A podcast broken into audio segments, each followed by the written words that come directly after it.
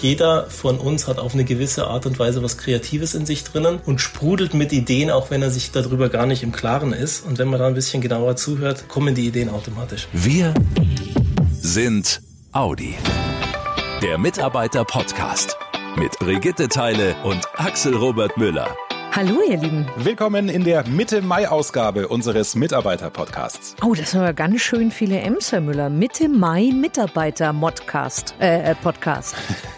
Lass mich, denn ich hänge sogar noch ein paar M's dran. Es geht nämlich in unserem Top-Thema diesmal um ein mega spannendes Mitmach-Projekt, das gerade gestartet ist bei Audi. Hashtag Restart mit deinen Ideen was das genau für eine Kampagne ist, wie ihr da mitmachen könnt und wie ihr persönlich und Audi als Unternehmen davon profitiert. Das klären wir jetzt für euch und legen direkt los. Das Top-Thema im Mitarbeiter-Podcast. Die Corona-Krise hat vieles in unserem Alltag durcheinandergewirbelt. Plötzlich ist alles anders. Vor allem ja auch unsere Arbeitsabläufe. Die meisten die nicht von der Kurzarbeit betroffen waren, mussten komplett von zu Hause arbeiten. Andere waren nur noch in kleinen Gruppen an den Standorten. Natürlich war das alles erstmal ziemlich ungewohnt. Aber nach den Erfahrungen mit dieser neuen Arbeitssituation in den letzten Wochen haben viele festgestellt, es gibt auch durchaus Vorteile, anders zu arbeiten als früher. Und genau darum geht's bei der Kampagne Hashtag Restart mit deinen Ideen. Markus Schulte ist Leiter der Ideenagentur und hat mit seinem Team die Kampagne ins Leben gerufen. Hallo, Herr Schulte. Hallo, Frau Teile. Was war der entscheidende Moment, diese zündende Idee, die Sie dazu gebracht hat, zu sagen, Mensch, lass uns genau jetzt diese Restart-Kampagne machen. Na, also die eine Idee gab es in dem Moment nicht, aber Sie haben es gerade schon so eingangs beschrieben. Ich glaube, wir haben alle diesen Krisenmodus erlebt und auch die Notsituation, äh, wie wir darauf reagieren müssen zum Teil und haben auch gemerkt, und ich glaube, die sozialen Medien haben darüber auch äh, ausgiebig berichtet, welche Energie das Thema dann bei den Menschen freigesetzt hat. Sicherlich viel in der Unterstützung und Ehrenamt und Hilfestellung. Und da haben wir uns gedacht, lass uns diese mhm. Energie der Mitarbeiter einfach mal nutzen. Da ist noch viel mehr kreatives Potenzial da draußen. Die zentralen Fragen der Kampagne sind ja, was haben wir konkret gelernt und verändert und was nehmen wir mit für unser zukünftiges Miteinander? Lassen Sie uns da von vorne anfangen. Welche konkreten Beispiele fallen Ihnen ein, wenn es um positive Veränderungen geht? Positive Veränderungen ist äh, sicherlich so ein, ein, Klassiker in dem Moment. Das habe ich selber am eigenen Leib äh, gemerkt. Das Thema Unterschriftlisten. Also wir haben natürlich noch äh, ganz klassisch Präsenztermine, wo wir Unterschriften einsammeln müssen, weil das vielleicht rechtlich irgendwie erforderlich ist. Und da sitzt man natürlich auf einmal äh, vor dem Problem, Mist, wir sitzen alle im Homeoffice, äh, wie lösen wir das Thema? Was ist da rechtsverbindlich, was funktioniert? Ah, okay. Und mhm. ich glaube, das kann jeder greifen, dass das so nicht mehr in der Art und Weise funktioniert. Mhm. Wie war das bei Ihnen? Also Sie mussten sich ja auch sicher in Ihrem Bereich erstmal umstellen, so von jetzt auf gleich. Was wollen Sie gerne künftig beibehalten? Wir waren auch gleich von 0 auf 100 in, ins Homeoffice gewandert. Das hat Gott sei Dank und glücklicherweise bei uns ganz ganz gut funktioniert in der Arbeitsweise. Aber was ich selber so gemerkt habe, auch natürlich durch Corona ein bisschen unter die Räder gekommen. Eine Mitarbeiterin, die intern zu uns wechselt, gerade dabei ist in der Einarbeitung, da bin ich natürlich eigentlich dann da, wenn die Mitarbeiterin neu erscheint, äh, mhm. äh, zur Begrüßung. Wir haben schon das Vorstellungsgespräch via Skype gemacht und auch jetzt die Einarbeitung funktioniert natürlich zum großen Teil jetzt gerade mal digital. Was natürlich sehr ungewohnt ist. Ja, es vereinfacht äh, Dinge, es geht. Aber da merke ich so, da ist mir dann der persönliche Kontakt natürlich lieber und den sehe ich natürlich auch ein Stück weit wieder her, wenn wir da wieder in alte Welten an der Stelle wieder zurückkehren. Ja, das geht uns allen gleich. Das ist echt lustig. Wenn man sich dann so über digitale Plattformen trifft, leidet die Kreativität oder ist es eher was, was sogar noch ein bisschen anstößt, weil man daheim im gemütlichen äh, Sessel sitzt und sagt, oh, da komme ich nochmal auf ganz andere Ideen? Ich glaube eher Letzteres. Getreu dem Motto, die Not macht erfinderisch, versuchen die Leute im Normalfall erstmal zu gucken, wie löse ich jetzt diese Situation. Mhm. Und ich glaube, das setzt im ersten Augenblick da eine ganze äh, Menge Kreativität und Energie auch irgendwie frei. Da steckt Kreativität drin. Was würden Sie gern behalten künftig aus dieser Situation und was soll bitte genauso wieder werden wie früher? Naja, ich merke, wie gesagt, das Zwischenmenschliche, das geht verloren äh, gerade. Mhm. Wir sind sehr effizient, glaube ich, in der Arbeitsweise. Das Zwischenmenschliche, das braucht es. Und das muss bestimmt und definitiv wieder zurückkehren. Aber ich merke auch, dass viele dem äh, deutlich schneller auf einmal funktionieren in der Abstimmungsschleife. Ich brauche keine Stundentermine vielleicht mehr. Es geht auch manchmal in zehn Minuten, weil man sehr schnell bei der Sache ist. Weil alle mittlerweile verstanden haben, wie teile ich meinen Bildschirm bei Skype etc. Das Hin- und Herschicken, das digitale Signieren das ist schon definitiv ein Schritt nach vorne. Ich glaube, da haben wir noch mehr Themen, wo Arbeitsprozesse zunehmend digitalisiert werden, gerade in der Überlegung sind äh, und wo auch Systembrüche, Schnittstellen einfach auch hoffentlich verloren gehen. Die Kampagne heißt Hashtag Restart mit deinen Ideen. Das sind schon alle Bereiche angesprochen, also nicht nur die klassischen äh, Office-Leute, oder? Ich muss es eher anders formulieren. Klassisch sind bei uns äh, ganz häufig eher natürlich die produktionsnahen Bereiche. Ja, es sind definitiv alle angesprochen. Das Ideenprogramm als solches, als Grundprogramm ist natürlich schon seit vielen Jahren etabliert bei uns. Das heißt, wir sammeln nicht erst und sichten dann erst, sondern die Ideen sollen natürlich, wenn sie gut sind, auch unmittelbar umgesetzt werden. Da sind dann Einreicher, Vorgesetzte und Fachstellen natürlich unmittelbar gefragt. Wir schauen eher natürlich ein Stück weit nochmal im Hintergrund äh, als Ideenagentur, wo können wir da unterstützen, wo mhm. können wir beraten, wo können wir auch beschleunigen an bestimmten Stellen, je nachdem. Das nehmen wir dann in dem Moment wahr. Aber ich glaube, Audi und jedes andere Unternehmen wartet natürlich auf gute Ideen äh, und will die nicht lange erst auf die lange Bank schieben, um dann irgendwann zu prüfen, ob die jetzt umgesetzt werden oder nicht. Also der Umsetzungsprozess startet unmittelbar. Wir sitzen ein Stück weit dahinter, weil ein Ziel soll natürlich auch sein, auch gute Lösungen durchaus zu teilen, weil manchmal hat man dann in einer Abteilung eine Lösung, die entsteht, die bleibt häufig dann nur in dieser Abteilung. Durch die Kampagne haben wir natürlich auch die Chance, solche Lösungen nochmal unternehmensweit transparent zu machen und auch zu teilen, zu sagen, schau mal her, das könnten auch andere auch übernehmen. Nach welchen Kriterien klopfen Sie denn dann ab? Also jetzt ist das erstmal in der Abteilung hat das stattgefunden, da ist es schon mal für gut befunden worden und dann kommt es irgendwann auch zu Ihnen. Wie wird da abgeklopft? Was ein guter Vorschlag ist oder wie der noch vorangetrieben werden soll? Naja, es sind natürlich verschiedene Kriterien. Die sind unterschiedlich zu betrachten, wo wir dann drauf gucken müssen, okay, ist das ein Einmaleffekt? Ist das nachhaltig? Natürlich, äh, wir haben kleine Ideen, wir haben große Ideen. Das soll keine Wertung sein. Wir nehmen alles, ob es äh, die Idee ist, die fünf Euro spart oder fünf Millionen. Das müssen wir anschauen.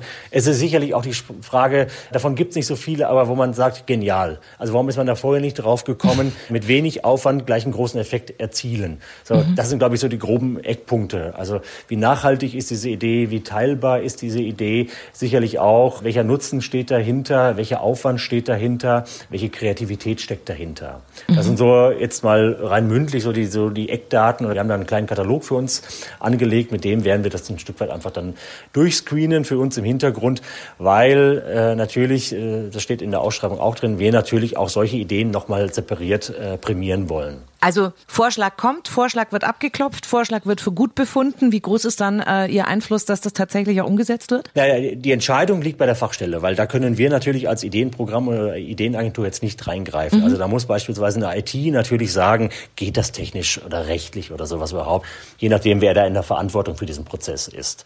Das müssen natürlich die Fachstellen irgendwie sagen, mhm. weil wir können das auch gar nicht beurteilen, weil normalerweise hat das Ideenprogramm pro Jahr 20 bis 30.000 Ideen bei der Menge und der Unterschiedlichkeit aus allen Unternehmensbereichen. Wir müssen einfach gucken, dass zu einer Idee relativ schnell eine Bewertung auch dazu kommt. Vieles wird umgesetzt, manches natürlich in so einem kreativen Prozess halt leider auch nicht. Das gehört einfach dazu, das ist so. Und da ist es wichtig, dass die Beteiligten einfach schnell eine Rückmeldung geben bzw. bekommen. So, und das ist für uns einfach entscheidend, dass der Prozess mhm. funktioniert. 20 bis 30.000 Ideen im Jahr. Genau, das ist sozusagen das normale Aufkommen und realisiert werden ein bisschen mehr als 50 Prozent. So war es 2019. In dem Fall, da haben wir, glaube ich, knapp 54, 55 Prozent der Ideen wurden durch die Fachstellen dann letztendlich auch realisiert. Aber was für ein krasser kreativer Haufen ist das bei Ihnen. Ja, das ist ja unglaublich. Also es steckt halt eine Menge Potenzial da drin und äh, wie gesagt, jetzt gerade äh, erst recht, glaube ich, in, wenn man so eine Not oder so eine Situation erlebt oder so eine Ausnahmesituation, setzt das aus meiner Sicht immer Energie frei. Mhm. Davon bin ich 100 Prozent überzeugt. Dann lassen Sie uns die doch jetzt anschubsen. Also wenn jetzt ein Audianer das hört und äh, denkt, ja, ich habe da auch einen konkreten Vorschlag, wie geht's dann weiter? Wohin wendet der sich mit der Idee und was passiert dann auch ganz konkret? Der Einstieg ist eigentlich etabliert bei uns. Das ist das Programm Audimax. Äh, das findet man normalerweise im MyNet unter den Favoriten. Dort kann man seine Idee auf den Weg bringen. Idealerweise jetzt zu dieser Kampagne, man gibt einen Titel für das Thema an, man beschreibt diese Idee. Beim Titel bietet sich dann an, zur Beschleunigung jetzt für uns, wenn man noch diesen Hashtag Restart mit dazu schreibt, dann kann das relativ schnell dann natürlich nochmal identifiziert werden. Der erste Schritt, normale Schritt ist, dass sie, diese Idee dann zum Vorgesetzten geht. Der kann sie dann und sollte sie dann auch dieser Kampagne nochmal separat zuordnen Und wenn es natürlich eine Idee ist, die innerhalb der eigenen Abteilung nur wirkt, dann kann er das vermutlich schon äh, entscheiden. Wenn es eine Idee ist, wo eine andere Fachabteilung gebraucht wird, dann muss er es natürlich weiterschicken, um dann eine Begutachtung eine Beurteilung zu bekommen. Und dann schließt sich da erstmal natürlich der Kreis. Wir als Ideenagentur sitzen dahinter. Sollten Unklarheiten, Fragen, Probleme aufkommen, dann stehen wir natürlich beratend zur Verfügung. Das startet jetzt Mitte Mai, ne? Ganz genau. Also wir haben jetzt gesagt, bis Mitte Juli ist sozusagen unsere Frist, weil wir grundsätzlich die ganze Geschichte dann vor dem Sommerurlaub, vor dem äh, Betriebsurlaub auch abschließen möchten. Das heißt, Stichtag wäre der 10. Juli aktuell. Dann würden wir mit einer Jury, mit Vertretern aus verschiedenen Geschäftsbereichen und auch mit Betriebsratskollegen da nochmal äh, draufschauen schauen. Da machen wir sicherlich auch nochmal eine Vorauswahl nach den vorhin genannten Kriterien, damit die Jury dann dort äh, nochmal sagt, Mensch, das sind die drei Top-Themen, mhm. die finden wir am kreativsten, am besten in dem Fall.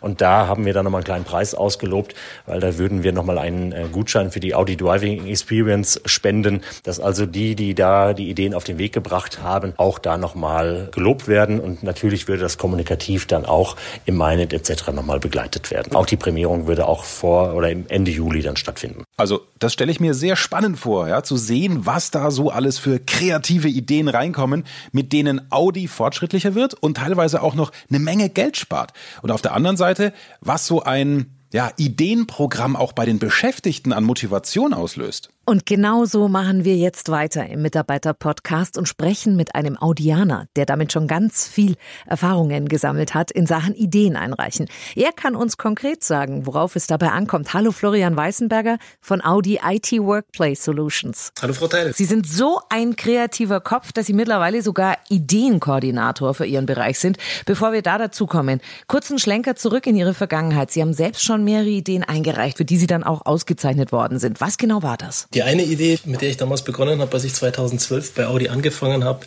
war, wenn man im Hotel unterwegs ist und sein Notebook dabei hat und dann mit den Systemen von Audi arbeiten möchte, um beispielsweise seine E-Mails zu bearbeiten, hat man Software benutzt. Und äh, bei Audi war es so, dass man drei verschiedene Softwarekomponenten benutzt hat, um diese Einwahl zu realisieren.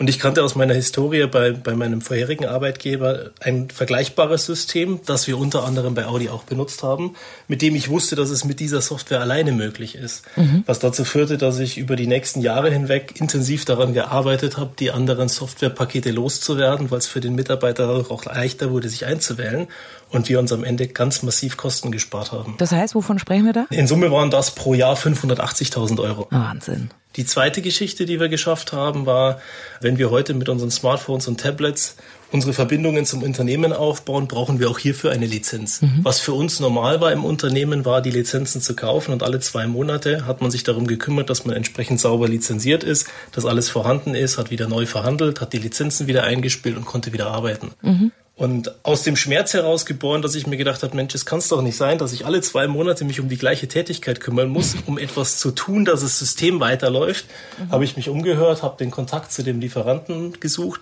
und habe mitbekommen, dass in Europa gerade ein erstes sogenanntes Enterprise Agreement verhandelt wird. Eine Unternehmenslizenz, die unbegrenztes Wachstum ermöglicht, wo man einmal für einen einmaligen Betrag diese Lizenzvereinbarung schließt und danach nicht mehr nachlizenzieren muss. Mhm. Bei uns hat das dazu geführt, dass wir uns über Jahre Millionen gespart haben oh. und allein im ersten Einsatzjahr fast 700.000 Euro. Darf ich kurz fragen, wie alt sind Sie? 36. Das ist ja jung. Im Verhältnis kommt darauf an, mit wem man spricht. Meine Tochter würde sagen, du bist ganz schön alt, Papa.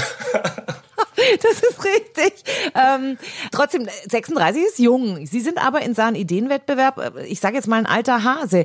Wie ist das? Weil man muss, muss ja auch ganz ehrlich sein. Es werden viele Ideen eingereicht, die schaffen es aber dann einfach nicht. Das sind nette Ideen, aber die bringen es halt nicht. Was hat Ihnen die Erfahrung gelehrt? Worauf kommt es konkret an, damit die Idee am Ende auch umgesetzt und im besten Fall sogar ausgezeichnet wird? Wie Sie es schon richtig anmerken, Ideen können Erfolg haben oder keinen Erfolg haben.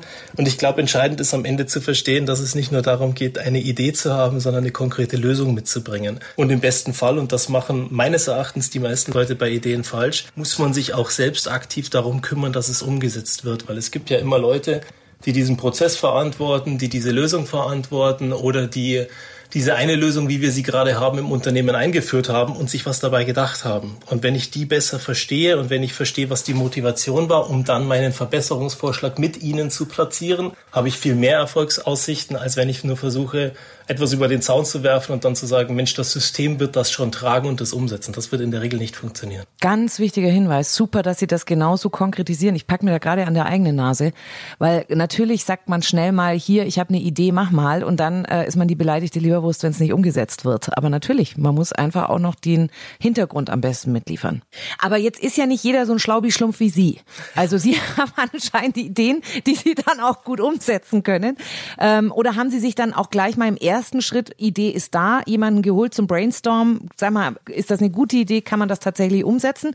Oder sind Sie da so ein, so ein einsamer Wolf? Ich glaube, es gibt verschiedene Sachen, wie man heute an Ideen rangehen kann. Das eine, was mich aus der Historie befähigt hat, Ideen zu machen, ist, dass ich jahrelang Gründercoach war und daraus es gewohnt war, mit Unternehmern oder mit Selbstständigen an Modellen zu arbeiten. Wie kann ein Business Case besser werden? Wo ist das Geschäftsmodell dahinter? Wie kann man Prozesse optimieren?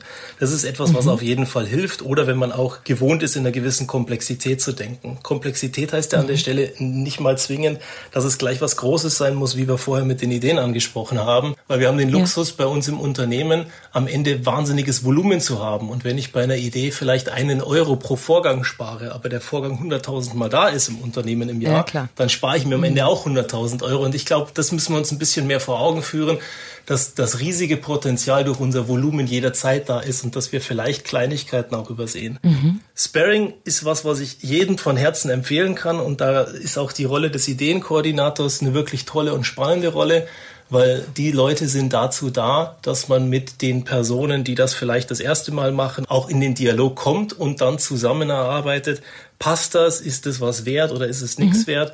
Weil nur mit diesen Leuten schaffe ich es dann am Ende es auch wirklich umzusetzen, wenn ich das erste Mal mache. Und auch da zeigt die Historie einfach, wenn ich mir einen Verbündeten hole, der mit mir kämpft und ich kann Ideen auch zusammen einreichen mit einer anderen Person, habe ich wahrscheinlich bessere Chance, dass sie umgesetzt wird, als wenn ich alles versuche, alleine und übers Knie zu brechen. Sie selbst sind ja auch mittlerweile Ideenkoordinator, ne? In Ihrem IT-Bereich. Ja. Das heißt, Sie sind genau diese Anlaufstelle, die dann als Bearing-Partner zur Verfügung steht. Genau, in beide Dimensionen. Das heißt, sowohl für die Leute bei uns in den Abteilungen, dass sie auf mich zukommen können und sagen, Mensch, ich habe da eine Idee, aber ich weiß nicht, wie ich die formuliere oder wie ich die konkretisiere. Aber genauso für alle anderen Leute, mhm. die Ideen eingereicht haben, die am Ende bei uns im IT-Bereich aufschlagen, wo es dann darum geht, die zu bewerten und zu schauen, ist das machbar, den richtigen Ansprechpartner rauszusuchen und am Ende Verbindungen herzustellen, weil ich glaube, auch davon profitieren Ideen ungemein.